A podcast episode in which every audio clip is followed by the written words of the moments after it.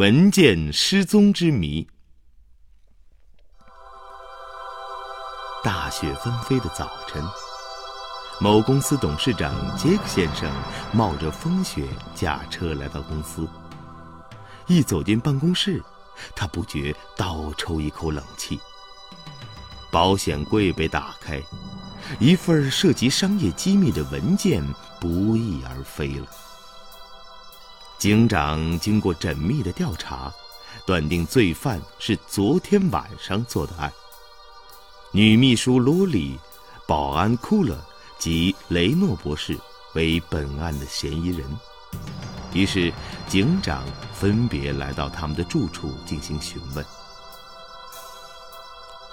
雷诺博士的家是他的实验室，此刻门紧闭着。雷诺正在紧张的工作着。警长一遍又一遍摁响门铃。雷诺博士隔着玻璃窗，指了指那扇高级的电控门，朝警长耸了耸肩。一会儿，门上响起了语言提示音：“对不起，博士设定的开门时间为七十二小时。”现在距开门时间还有十小时，请耐心等待。警长无奈的摇了摇头。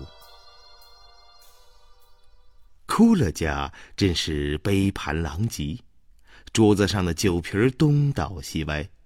此刻他还在呼呼昏睡。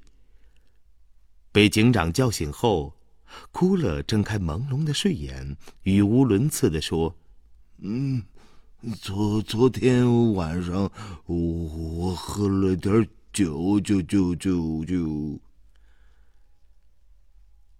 警长来到罗莉家时，他正在给鱼缸里的热带鱼喂食。那些漂亮的热带鱼在水里游得正欢。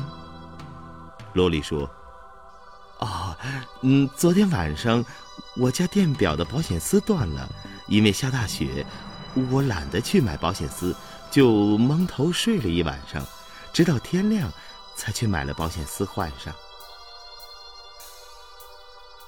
小朋友，请你判断一下，三个嫌疑犯中谁是窃取机密文件的罪犯？理由是什么？